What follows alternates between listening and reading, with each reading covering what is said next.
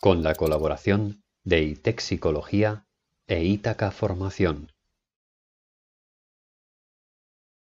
Tío, ¿has visto que los de Engram han sacado vídeo con Steve Case? No lo sabías, tío. Se ve que han pagado a un intérprete y todo. O sea, ellos son bilingües, pero para que resultara todo un poco más fluido, han contratado a alguien que sale en el vídeo traduciendo en vivo a Steve Hayes. Pues vamos a verlo ya, que quiero darle un like como una casa. Vamos, vamos.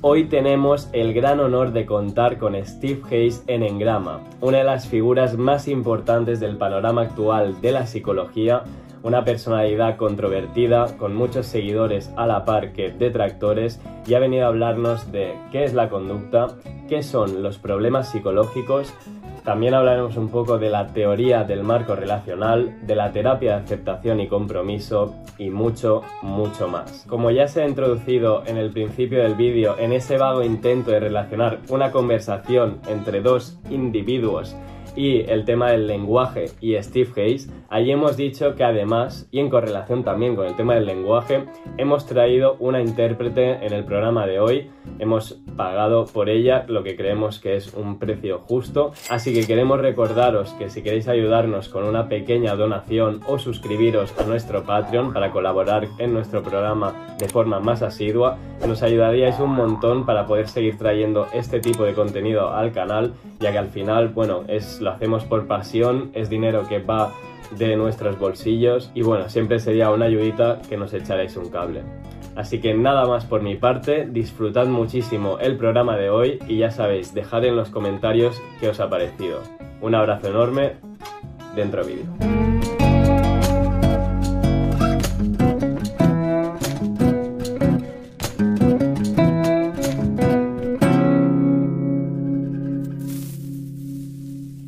bienvenidas a un nuevo episodio de Engrama. Hoy contamos con Steven Hayes para nuestra entrevista. Y para empezar, nos gustaría que fueras tú mismo y que te introdujeras a la, audiencia. ¿Quién eres? ¿A qué te dedicas? ¿Y qué destacarías de tu persona? Mm-hmm. Welcome, everybody, uh, to a new episode of Engrama. Today, we have the honor to have Steve, uh, Steve Hayes with us, and we are going to start with the questions. So to begin with, uh, we would like you to introduce yourself to the audience. So who are you? And could you please tell us something about your work and what would you highlight about yourself? Uh, this morning, I just feel like a very old man. Um, I'm Steve Hayes, and uh, I'm a clinical psychologist and a behavior analyst that does basic research on language and cognition and I've tried to put behavioral principles and what I've uh, I and a, a large group over many years have learned about language and cognition under the umbrella of evolutionary science principles, and then link it to uh, applications of many kinds that can not just deal with mental health, but physical health and uh, social well being and social justice and essentially uh, all the things that humans face, trying to create a psychology more worthy of the challenge of the human condition. Mm.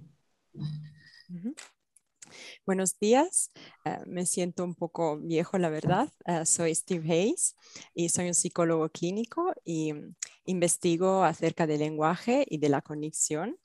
Y pruebo a estudiar los principios conductuales y los aplico en varios ámbitos, no solamente a nivel de la salud mental, sino también de la salud física, del bienestar social, de la justicia social, uh, todo lo que, que, sea humano. De hecho, me gusta construir una psicología que sea mejor y más justa. Vale. Ahora nos gustaría eh, poner un poco en contexto algunos términos. Los vamos a ir soltando poco a poco Y lo primero que queríamos preguntar es qué es el, el contextualismo funcional. Mm -hmm. So we would like to start by putting some terms into context. So let's do so little by little. The first question is, what is functional contextualism? Functional contextualism is a modification and extension of radical behaviorism, understood as a pragmatic system. Um, radical behaviorism is sometimes understood mechanistically And I think that's a mistake, but many, many, many people think that's how it should be approached. Functional contextualism makes clear uh, that this wing of behavioral thinking is radically pragmatic. Mm-hmm. And the core of that idea is that we look holistically as the actions of whole organisms, and we want principles that explain their actions in context, where actions mean everything a person can do feeling, thinking, remembering, reasoning, and yes, doing with their bodies. And we want to develop principles that are not just bottom up, but are driven by social uh, need and applied need as well, uh, that allow us to predict and influence those events with high precision, high scope, and with depth across levels of analysis. And those are minor modifications of radical behaviorism, but they're also expressed in ways that I think lead to more understanding. Sí, el contextualismo funcional uh, está relacionado con una modificación del conductismo radical. Uh, en muchos casos se interpreta de forma mecánica, sin embargo, yo pienso que esto es un error, porque hay que explicarlo de otra forma. Se trata de algo pragmático. La idea es que miremos todo de forma holística, que miremos todas las acciones del organismo y lo que buscamos son principios que expliquen las acciones en contexto. Y cuando digo acciones me refiero a todo, lo que sentimos, lo que recordamos, el razonamiento. Y queremos desarrollar principios que ah, también se fundamenten en las necesidades sociales. Y queremos buscar la manera de prever también los eventos con mucha precisión gracias a estos principios. El segundo término que nosotros queríamos sacar es el de la teoría de los, de los marcos relacionales. ¿Qué sería? So the second question is, what is relational frame theory? Relational frame theory can be expressed in very few words. Uh, relating is an operant. That's the theory. But it is a very difficult uh, theory in that when we language about language, we tend to get confused. Uh, by looking at uh, derived relations that are arbitrarily applicable, meaning by social whim or convention, based on cues other than the properties of the events we're relating we're able to focus on a, a simple unit that we now know after almost 40 years of research is foundational to the development of higher uh, human cognition. We need to focus on the two way street of a trained relation and a derived relation put into networks and controlled by cues for the particular relations and the functions of the events in a relational network that have psychological properties. Those five concepts uh, allow you to do many things in terms of language development, uh, improving intellectual performance, education, attitude measurement and, and change, uh, using rules and ways in therapy that move behavior and undermining rules that interfere with what the person is trying to do.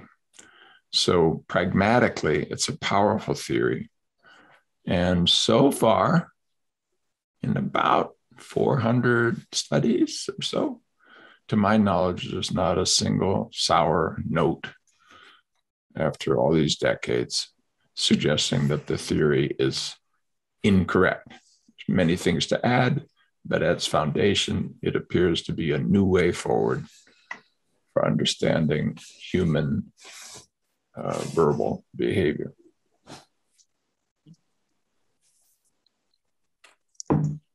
Hay muchas maneras de expresar lo que es la teoría de los marcos relacionales. De hecho, es algo muy difícil a explicar. Por lo que atañe al lenguaje, en muchos casos eh, tenemos un análisis confuso y se habla de relaciones derivadas. Eh, tendemos a concentrarnos en una unidad simple y después de 40 años de investigación hemos visto que no es la única cosa importante eh, a la hora de abordar el desarrollo de la cognición humana. Tenemos que enfocarnos en un sistema de redes, de funciones de eventos eh, relacionados con estas redes eh, que cuentan con propiedades psicológicas. Y todos estos conceptos nos permiten hablar del desarrollo del lenguaje, de la educación, y nos permiten emplear las reglas que interfieren con las acciones de los individuos. Es una teoría muy poderosa y ha habido alrededor de 400 estudios y ninguno de ellos pudo eh, derrotarla definitivamente y decir que es algo incorrecto. Con lo cual eh, hay otros estudios, otros desarrollos que apuntan a que así podamos explicar la conducta humana. ¿Cómo concibes el término conducta? So, uh, what does the concept of behavior consist of for you? The concept of behavior? Mm-hmm. It's funny that behavioristic positions are so unclear about that. Uh, Skinner only defined this once in his career in 1938 in one paragraph where he offered two contradictory definitions. I think uh, we can think of behavior as a whole organism interacting in and with a context that's viewed both historically and situationally. And uh, the action phase is thus deeply integrated with context in, in so fundamental a way that units of behavior are to be understood uh, pragmatically. Because the stream of interactions is when it's divided always to some degree an arbitrary division where whole organisms interacting in a continuous historical and situational way. So uh, I define behavior as any and all actions of the organism, meaning interactions in and with a context considered historically and situationally. And so it's a unit more for the behavior of the scientist mm-hmm. Than for the behavior of the person being analyzed. And uh, that behavior of the scientist, saying that's a behavior, should be held to account to the goals of analysis, which in a functional contextual approach is predicting and influencing such things with principles that have precision, scope, depth. Pues es curioso que no haya muchas definiciones al respecto. De hecho, Skinner uh, probó hacerlo solamente una vez en 1938 y nos brindó dos definiciones contradictorias.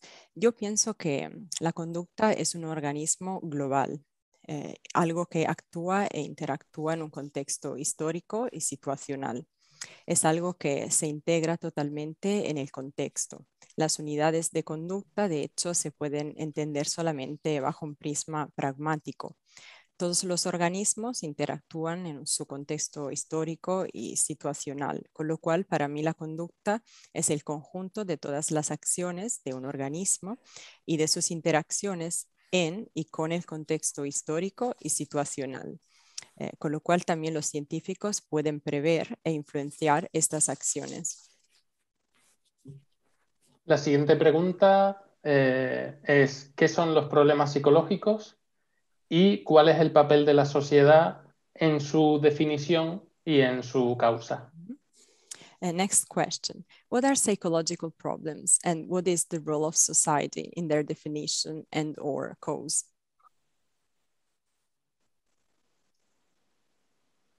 Also, a very good question. And I think we should uh, put this in the context of the individuals and the social groups about whom we're speaking. Uh, it is not up to, uh, up to us to define other people's values, goals, purposes, and problems.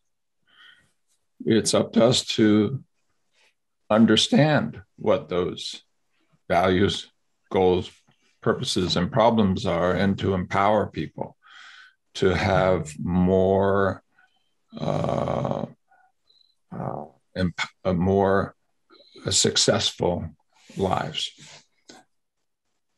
Uh, that means we can't a priori list problematic behaviors without knowing for whom or to whom we're speaking and their social context. There is no such thing, I believe, as a list of psychological problems, uh, mental health problems, mental diseases, mental illness. All these things, I believe, are categories that are normative, culturally bound, and are falsely put atop people without their consent. And to me, that's a great wrong. And we've been living inside that enormous, harmful wrong for 150 years. And it's very important that people understand that it goes back to categorical ideas that were developed specifically to sort people and to uh, make sure that people who were identified by the elite as unworthy would be unable to breed. These concepts go back to eugenics all of the statistics that we use in these normative categories were designed to promote the upper classes of the United Kingdom, very white, very culturally bound. And enough is enough. I think we need a worldwide rejection of 150 years of these dirty concepts. Um, I have a bit more to say about that, but I don't want to overwhelm the interpreter. Maybe okay, I can say a little more just in a moment. Okay. Pues es una buena pregunta, la verdad. Yo pienso que tendríamos que entenderlo a nivel de, del contexto de los grupos sociales. No podemos definir los valores y los objetivos de otras personas, solamente podremos comprenderlos, podemos comprender cuáles son sus valores, objetivos y problemas para empoderar a las, demás personas. Con lo cual, ah, tenemos que ayudarles a que tengan una vida exitosa, pero no podemos ah, crear una lista de conductas problemáticas ah, y simplemente hablar de problemas psicológicos sin tener en cuenta quiénes son esas personas y cuáles son sus contextos sociales, con lo cual no se puede decir que haya una verdadera lista de problemas psicológicos. Los problemas relacionados con la salud mental, las enfermedades mentales, todo esto no son otra cosa sino una categorización relacionada con la cultura, con el sistema cultural.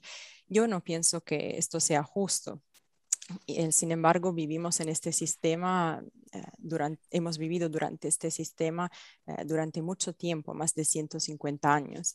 lo que tenemos que comprender es que este sistema se basa en ideas de categorización, categorizar a las personas para que las élites ah, identificaran a los que no podían tener sus mismos derechos. Y esto se remonta un poco a la eugenética. Eh, se construyó dicho sistema para fortalecer a las clases más ricas y más pudientes de Reino Unido, las clases blancas de eh, hace 150 años. Y yo pienso que ya, es, ya es, hora de, es hora de decir basta y hay que rechazar este sistema a nivel global después de 150 años. Mm. Ahora, claro, si quiere continuar con, con esta pregunta, pero además me gustaría también si pudiera eh, que diera su opinión acerca de, de la institución de la psiquiatría. Mm -hmm. And so you can carry on with this question, but he also wants uh, you to talk about psychiatry as an institution. Maybe I can integrate these.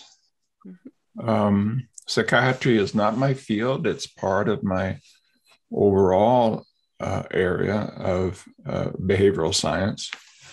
But I think we have made this categorical error of normative concepts being put atop people to predict their development very strongly under uh, the in the language of biomedicalizing human behavior and human suffering. And not just that but human performance and human ability. And that to me is a mistake. And there are very good contextual psychiatrists who are aware, I believe, of this mistake. But there are others who are trying to apply a reductionistic, mechanistic, simplistic model of human complexity that is ripping and tearing at the fabric of our culture, of people around the world being crushed with levels of medication that we never evolved to sustain, long term side effects that can be lifelong, and foreshortened horizons in the name of destigmatization and compassion that, in fact, are the exact opposite. And all of us in the behavioral health areas have dirty fingers. None of us can stand apart and say, oh, our group is so wonderful. But uh, psychiatry, for sure, has hands that are very dirty in the attempt to fulfill the eugenic dreams of Galton and Pearson and Fisher and its dirty form in, the biomedicalizing of human suffering and the over medication of the entire world.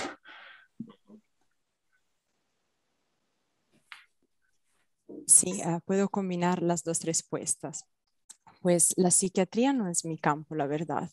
Sin embargo, pienso que hemos cometido un error uh, categórico. De hecho, hemos biomedicalizado el sufrimiento humano y la conducta humana.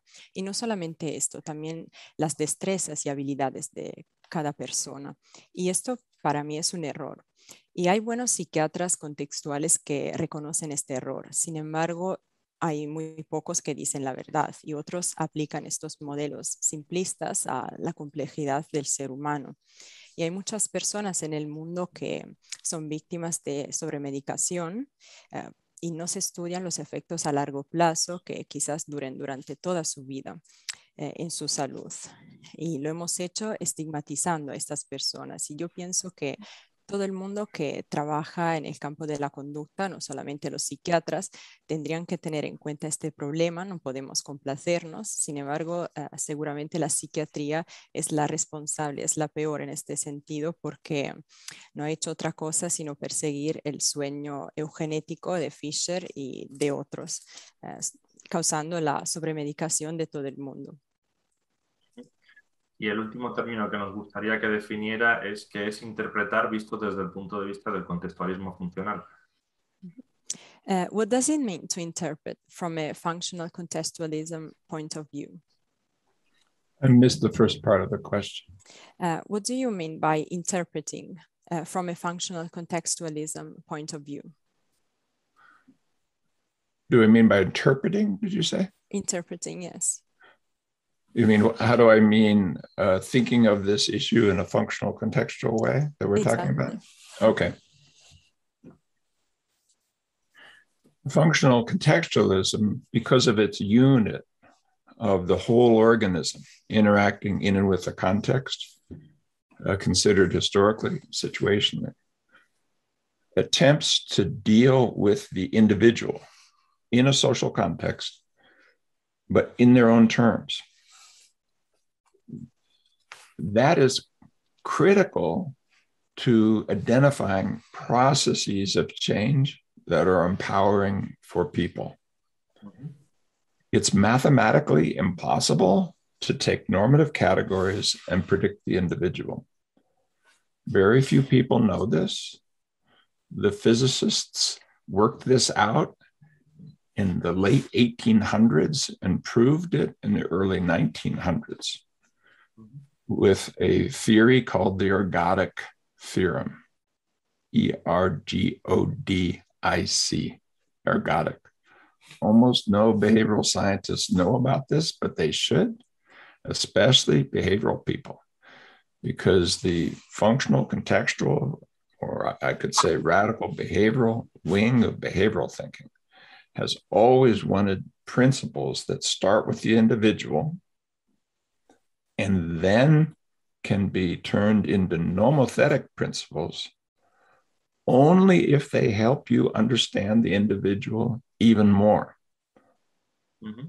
For example, a concept like reinforcement you see with the individual organism in the context of the variability of their behavior over time.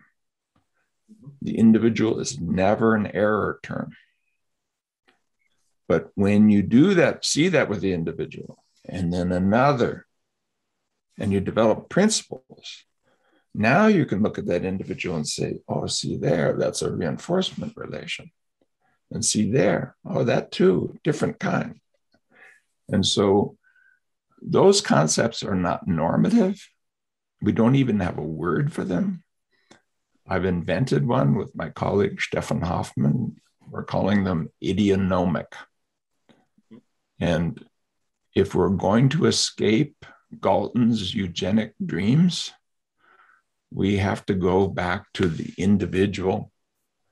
But then we have to scale to the nomothetic principle, but only if they help us see the individual even more precisely and that has to be true with our research designs, with our measurement, with our uh, applied in clinical procedures, with our theories.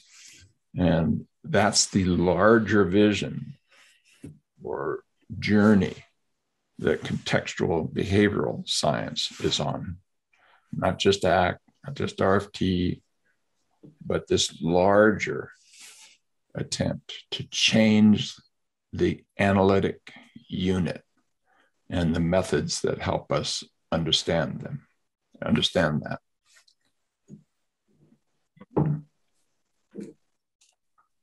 El contextualismo funcional prueba a abordar directamente el individuo eh, en su contexto social, pero también eh, con sus condiciones. Y es muy importante para buscar procedimientos que puedan, de cambio, que puedan empoderar a las personas. Eh, muchos científicos lo saben. Eh, de hecho, ya los físicos en el siglo XVII eh, lo habían entendido, pero solamente mucho después lo demostraron con una teoría. Y los científicos conductuales, conductuales lo saben. Y también ah, es importante decir que ah, esta doctrina se remonta a algunos principios que parten del individuo. Y solamente después pueden desarrollar algo más, pero solamente si comprenden lo que es el individuo. Eh, por ejemplo, esto se aplica con la teoría de refuerzo. Esos conceptos no son normativos. Eh, no existe ni siquiera un término para definirlos. Eh, mi compañero y yo acuñamos un término nuevo, idionómicos, y si queremos superar el sueño eugenético, necesitamos volver al individuo. Y estamos buscando una unidad analítica que nos permita comprender el método analítico. if I could add, um, uh, behavior analysts were used to thinking of direct contingencies only, and time series or single case designs worked well for that. We do need single case designs, but once you have relational operants, these operants operate on other behavioral principles. And because of that, we need to start thinking in terms of complex networks, dynamical systems within the individual, never treating people as error terms, looking at variability within the individual to understand how things like fusion or avoidance or values or social, uh, cultural beliefs or reinforcement, how they interact. And yes, genes, epigenes, brain circuits, all of it as a complex system. And then derive principles from that. It's difficult scientific work, high density, longitudinal measurement, done very well. But in the modern era, it's very possible. We can do this with wearables, biophysiological measures, and yes, self reports, but done in a high density way that then can treat the individual as an evolving system and then use those principles to apply to others if and only if those principles improve the fit of these models person by person by person. The individual is never an error term. Mm-hmm. Their truth is what needs to be heard. Los analistas conductuales se han centrado en las contingencias y han utilizado un diseño de casos únicos que pueden funcionar, pero no siempre, porque tenemos que pensar uh, a nivel de redes complejas, de sistemas, dentro del individuo para comprender cómo la fusión, la evitación, los valores, las creencias sociales y culturales y el refuerzo interactúan entre sí. Y todo esto crea sistemas. Y luego a raíz de esto podemos desarrollar principios. Y en el pasado era un poco más difícil, pero en la época moderna sí que podemos hacerlo con las medidas biofisiológicas, por ejemplo. Eh, podemos tratar al individuo como un sistema que evoluciona. Mm-hmm. I could say one more, just one more. Yes, yes, yes. And that uh, agenda is best fulfilled, I think, inside an extended evolutionary model that allows you to think in a multidimensional, multi level way. So that when I say the individual, I don't mean the individual alone and cut off from their social cultural background, their history, from their relationships, from their families, from their communities. No. Just as we need to understand the parts of the organism, what's going on in your brain, what's going on with epigenetic regulation of gene systems, to understand the whole person. In the same way, I need to scale that analysis to include couples and families, neighborhoods, communities, and do that in a very precise way. And the only theory that's adequate for such a big agenda, I believe, is evolutionary theory understood in its modern, extended, multidimensional, and multi level way. And uh, I think that allows us to get all of the life sciences on the same page to do the hardest scientific task that has ever been given to human beings, which is to understand human beings. Mm-hmm. Este programa funciona muy bien gracias en un modelo de la evolución que nos permite pensar de forma multidimensional y multinivel. No tenemos que pensar en el individuo como algo en sí solo o fuera de su contexto, de sus relaciones, de su familia, de su comunidad, de su historia. No se trata de esto. De hecho, hay que eh, comprender que las partes del organismo, por ejemplo, lo que pasa en el cerebro, lo que pasa a nivel de los sistemas de genes, son importantes, al igual que eh, un análisis también que tenga en cuenta a las familias, a las comunidades, a los vecinos y a todos estos factores de forma muy exacta. Y solamente hay una teoría que se ajusta a todo esto y es la teoría de la evolución que funciona de manera multidimensional y multinivel. Y podemos emplear todas las ciencias vivas para comprender el uh, ser humano, una de las tareas más difíciles del ser humano en sí. De acuerdo. Em, si no quiere añadir nada más sobre este tema, pasamos a otro, que básicamente queríamos saber que cuáles son las principales aportaciones de la terapia de aceptación y compromiso de ACT al enfoque conductual. Uh, did you want to add something related to that? Otherwise, we are going to ask a different question. Mm -hmm. So, what are the main contributions of acceptance and commitment therapy to the behavioral approach? Acceptance and commitment therapy, or when it's outside psychotherapy, acceptance and commitment training.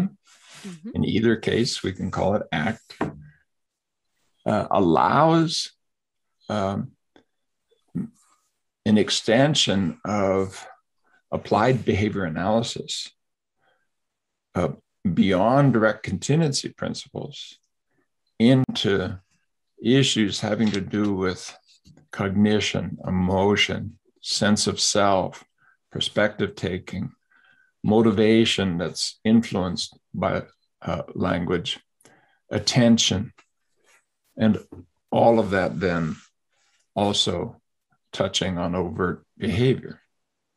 So, uh, in the past, when we confronted issues that were deeply emotional or spiritual or uh, cognitive, we'd either have to force these issues into a poor fitting suit of direct contingency analysis only, or we'd begin to speak and think mentalistically and lose the,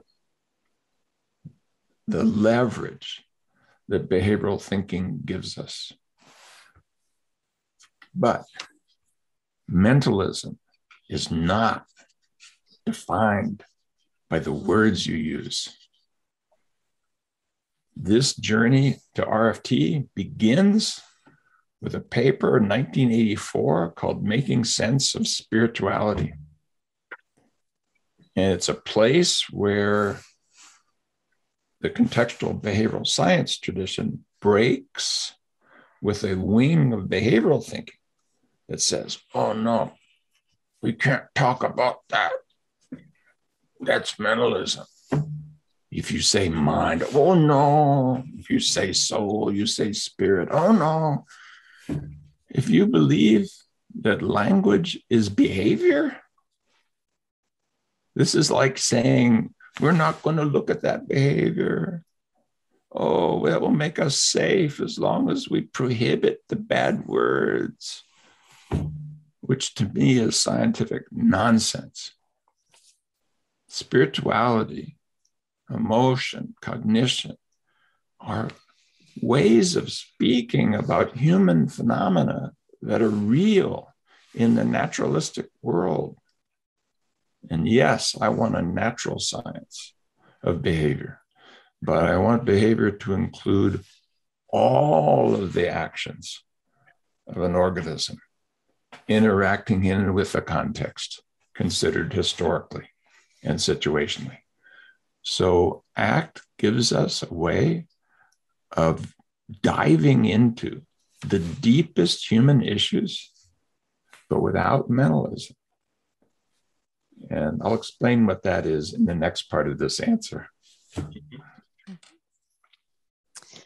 La ACT nos permite expandir el análisis de la conducta aplicado eh, y lo expande a otros elementos como la cognición, las emociones, la toma de perspectiva, la atención. En el pasado, cuando hablábamos de cosas emocionales, de espiritualidad, eh, teníamos una perspectiva muy forzada. De hecho, nos, nos centrábamos en un análisis, eh, un análisis sesgado. Se pensaba en el habla o en el pensamiento de forma mentalística. Sin embargo, el eh, mentalismo no se define utilizando eh, palabras. En 1984 empezó el eh, viaje de la ACT con la publicación de un ensayo muy importante que rompió con la tradición. de hecho, en el pasado para mí no tenía ningún sentido cómo actuaban porque la espiritualidad, la cognición, la emoción no se consideraban maneras de hablar de fenómenos humanos, que son lo que son de verdad. Hablan de fenómenos eh, humanos que existen en el mundo real, con lo cual yo aboco por una ciencia natural de la conducta eh, que tomen en cuenta todos estos aspectos. Para mí la conducta comprende todas las acciones del organismo, incluyendo también el contexto histórico y social en el que se encuentra. Y la ACT nos brinda muchas herramientas para encarar estas cuestiones de una forma que se aleja del mentalismo. The error of mentalism is to take one action of the organism and treat it as causal over another action of the organism without understanding the context of either of these actions and the context in which this action relates to that action. You have to keep track of three things. And that last one is always missed with mentalism. And yes, talking about private events makes it easy to make that error. But you could make the same error using only public events. If you listen to what sports figures say when they are asked to explain their amazing performance, you will often hear nonsense. Oh, I felt so confident. Or I was so completely calm that I was able, etc. No. Confidence is a behavior. It includes many features.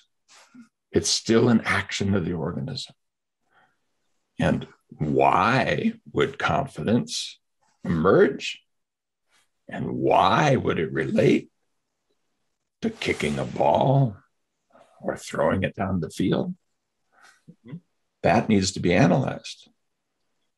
When and that's missed. You say, oh no, it's confidence. And then next thing you know, we're telling poor children who don't know how to play sports well, be confident, thinking it will help them kick the ball, which is total nonsense. But the same error could happen with overt behavior. And we don't avert, avoid the error by saying, "Oh, never talk about confidence. That's that's mental." Or never talk about thinking. That's mental. Now, this is that stupid idea mm-hmm. that we can be more precise by being more limited. No. Our precision needs to be in the complexity we're trying to understand. And so uh, you would never say, oh, the reason the person kicked the ball well is that they're a wonderful basketball player and they shoot the ball well. If you did, it's the same error. And occasionally people do make this error. The language of behavior makes it less likely. So, my solution is let's bring the language of behavior as a technical matter into these private event areas and not make the mentalistic error. And that's exactly what ACT does. That's the journey we've been on for 40 years. And that's why these principles of psychological flexibility have so much application and can be used in so many different situations, but with precision.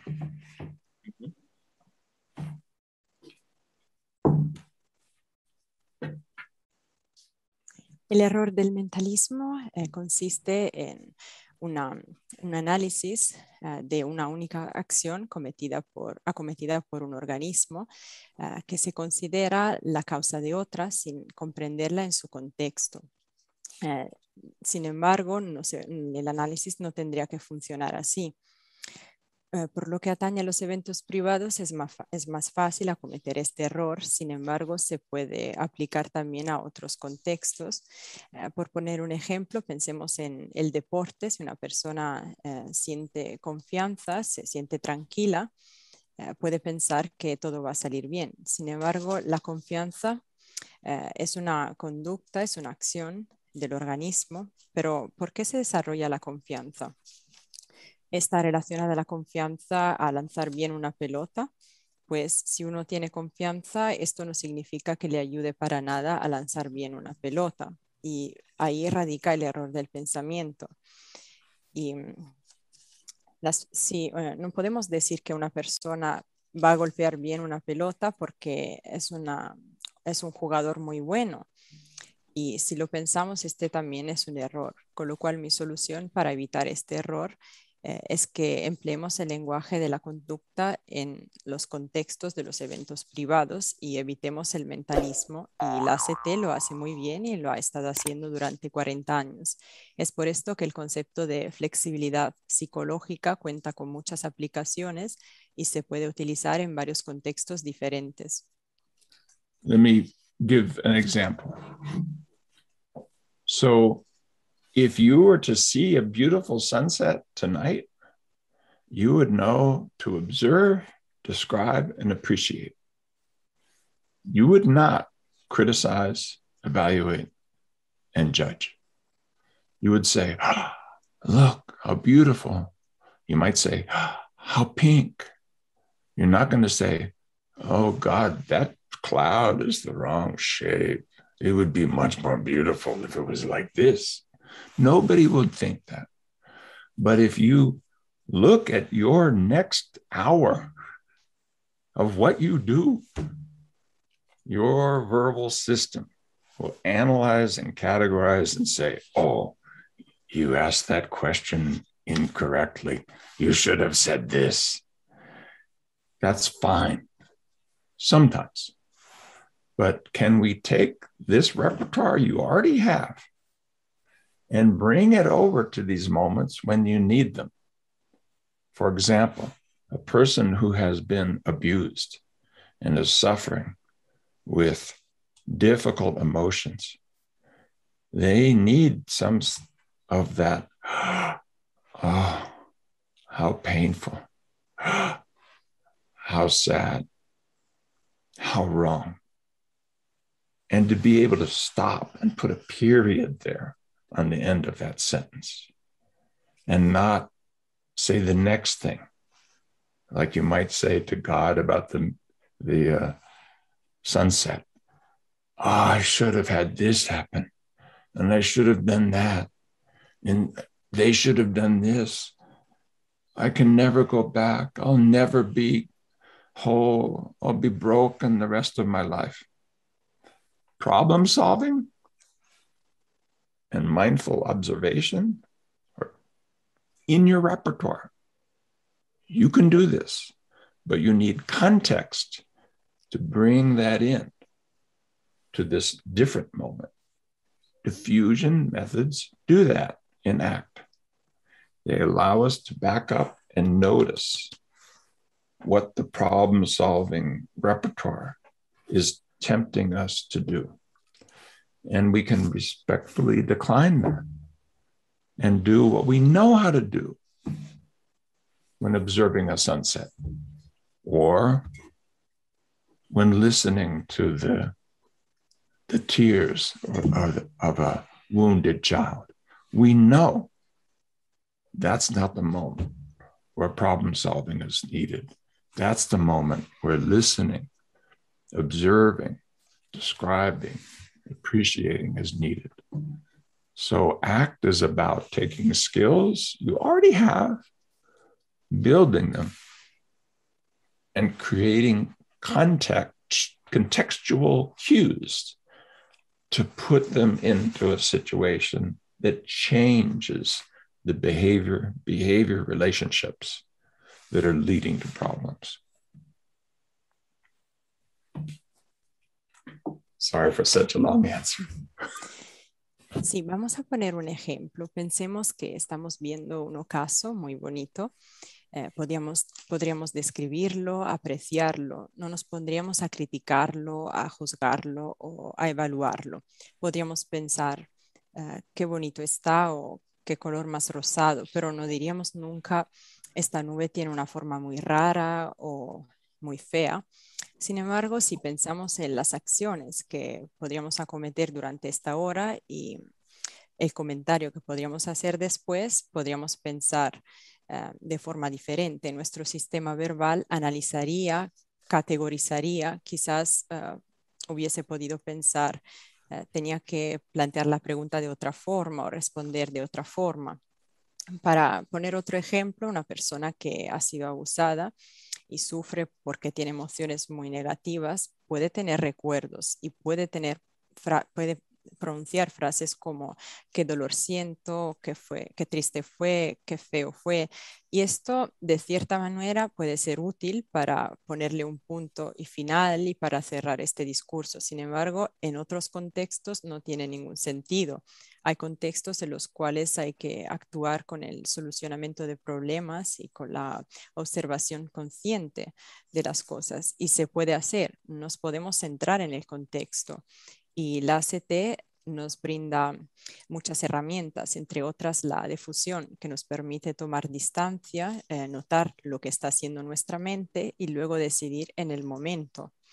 A veces es preciso describir, eh, escuchar, y la ACT no hace ah, sino ayudarnos a construir herramientas con las cuales ya contamos y nos ayuda a ponerlas en situación y poco a poco a cambiar nuestras conductas que en un futuro nos podrían conllevar problemas. En cambiando un poco de tema, eh, en la transición de, desde terapias basadas en la evidencia hacia procesos basados en la evidencia, eh, ¿cuál es la alternativa a la investigación que se ha hecho hasta ahora? Eh, basada en protocolos y diagnósticos recogidos en el DSM. Mm -hmm. So let's now change topic a little bit. Uh, as far as the transition from evidence-based uh, therapies to evidence-based processes is concerned, what is the alternative to the research that has been done so far based on the SM protocols and diagnosis? I missed the first part of that last sentence. What is the alternative? To the again? research, the research that has been done so yes. Far. Okay. Mm-hmm. Well, uh, with my colleagues who are interested in process based therapy, we are answering that very question. And I want people to know that we do not think we have yet done so. Uh, there's a new book coming out in a month called Learning Process Based Therapy. And there are new measures that are under review right now. And there are new ways of analyzing those measures that are will be under review within the next week or two. When you see those three things, I think you'll see how I'm trying with my colleagues to step up to this challenging question. I can give you the outlines, um, and it fits with what I've said earlier, which is diagnosis should be functional analysis. And functional analysis should be a modern approach that includes measures of the contexts in which emotion, thought, attention, sense of self, motivation are arranged in ways that don't foster behavior that is helpful to the person given their goals, their background, their beliefs, their culture. Uh,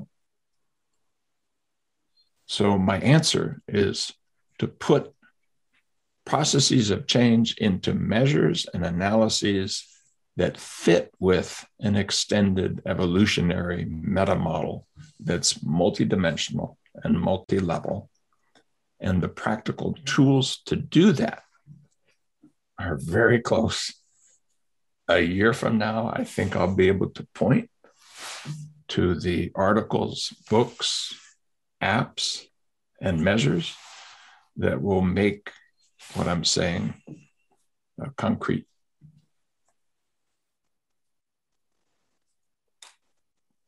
Es una pregunta interesante. De hecho, eh, mis compañeros y yo estamos tratando de responder a esto y nos centramos en las terapias basadas en los procesos. Y hasta ahora no contamos con la respuesta.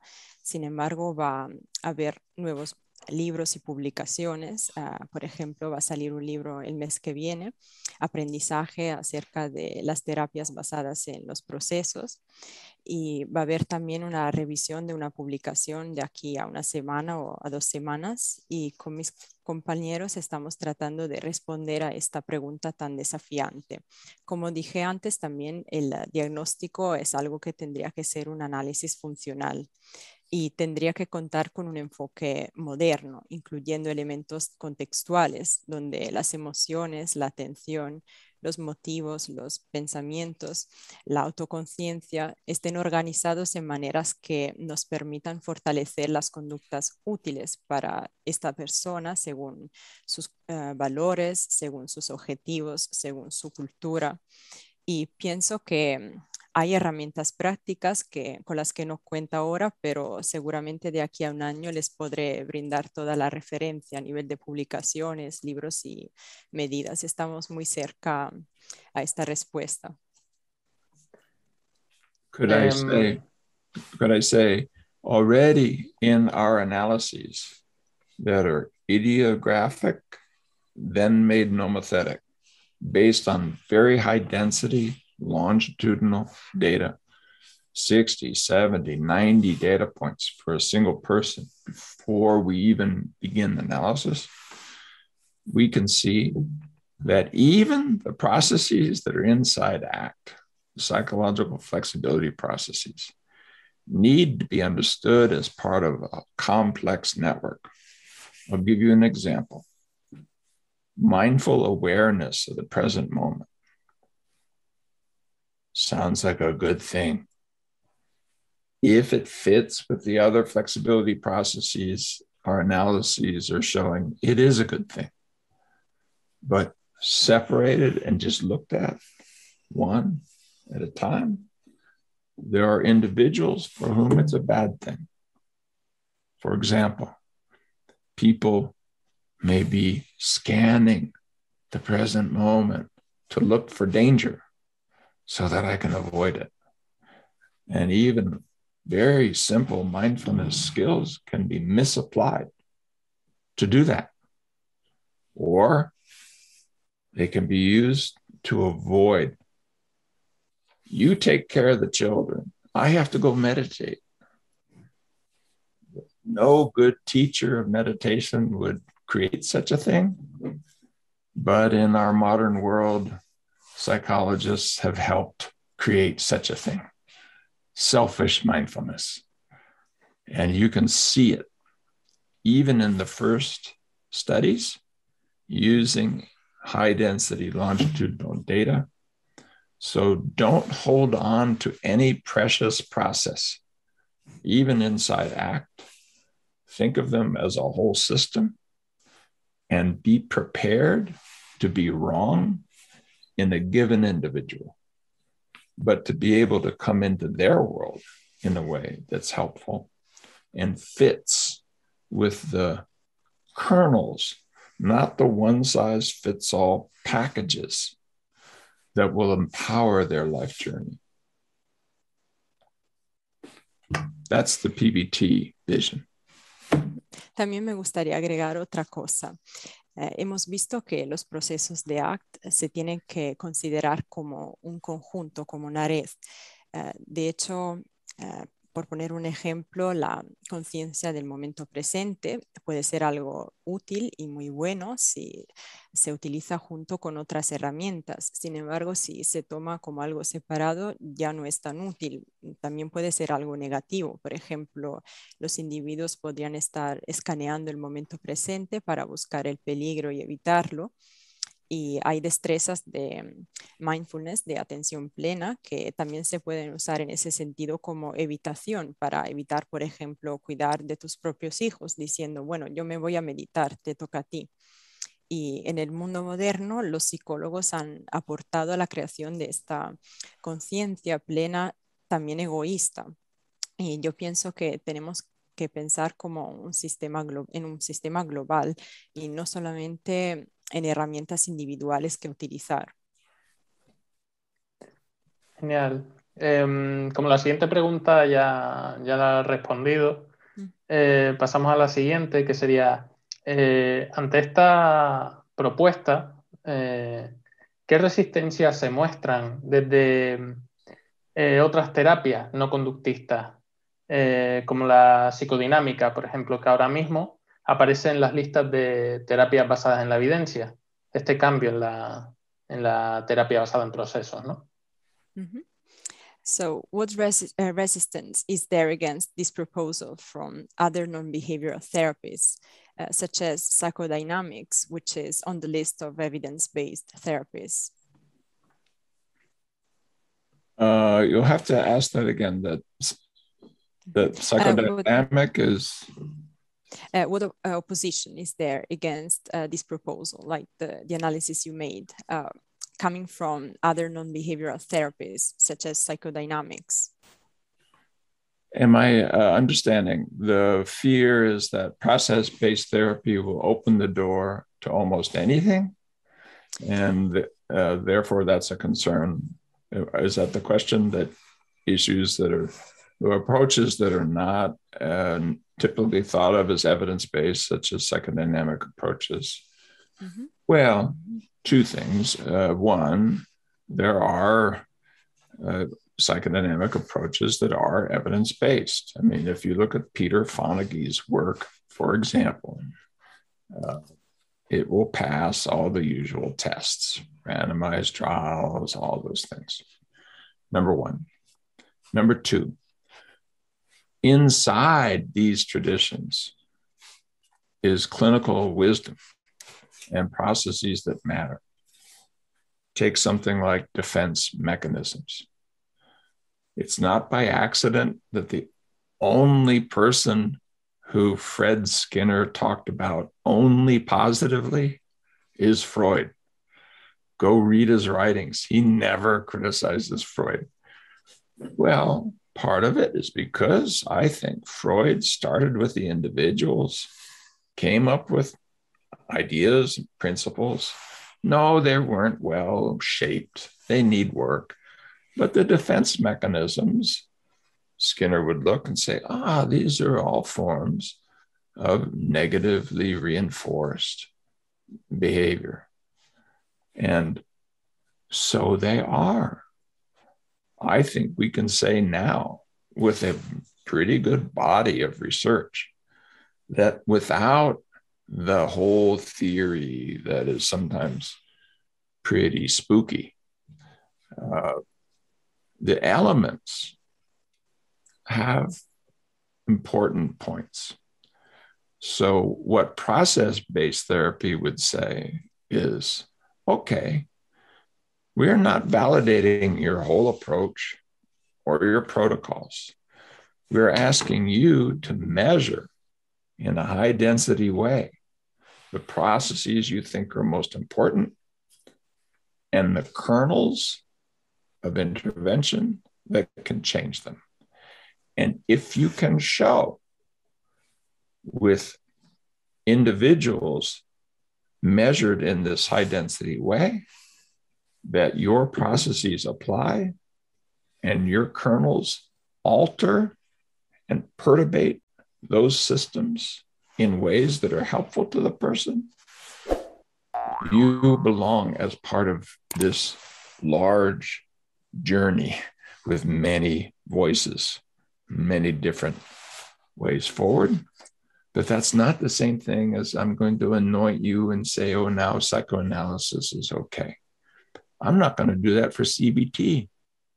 I don't even want to do that for ACT. Put up or shut up. You show me the processes matter and you know how to change them.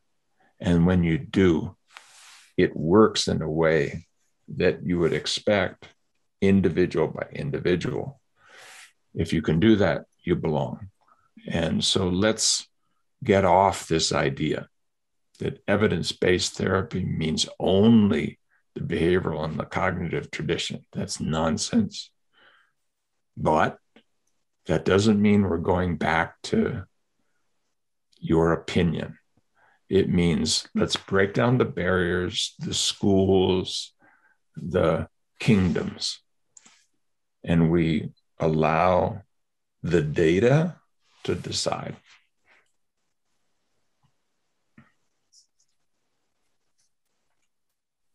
Sí, me gustaría destacar dos cosas. Eh, la primera es que hay enfoques de la psicodinámica que realmente se basan en las evidencias.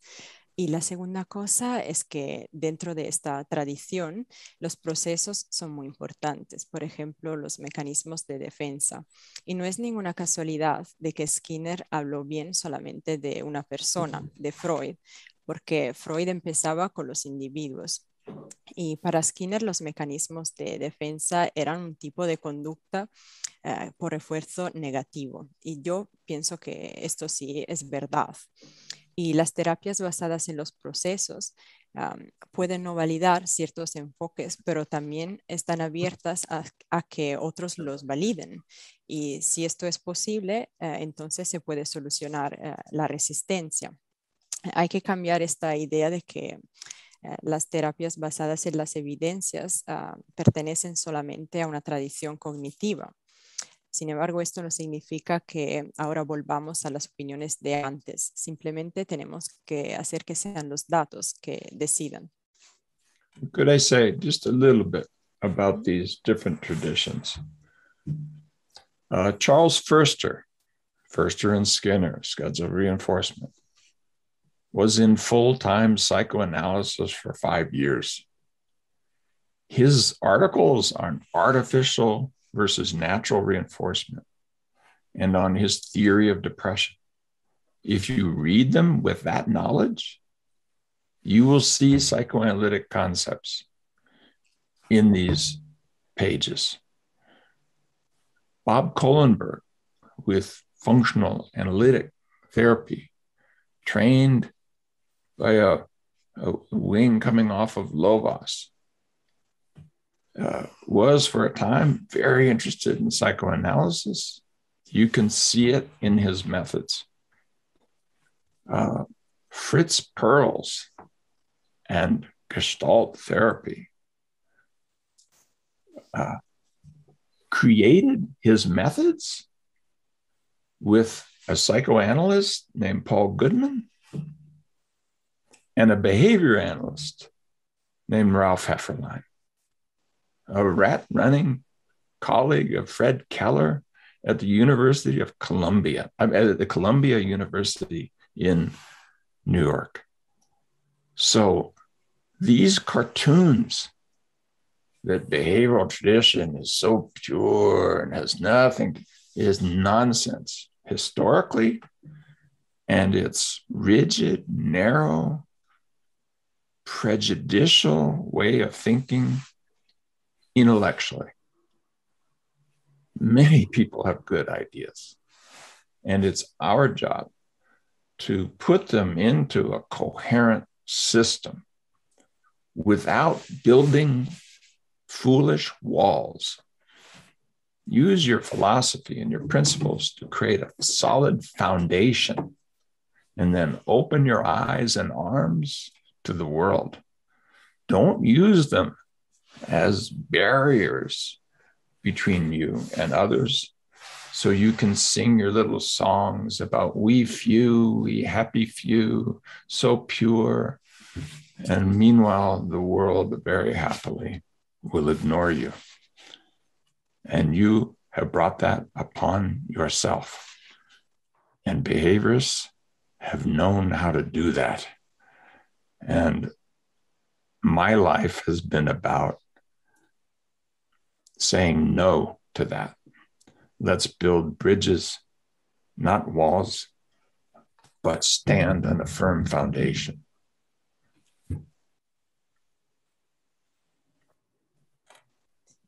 Sí, me gustaría agregar algo más. Hay muchos ejemplos de personas que han trabajado juntas a pesar de tener una extracción muy diferente eh, y de seguir también uh, doctrinas muy diferentes.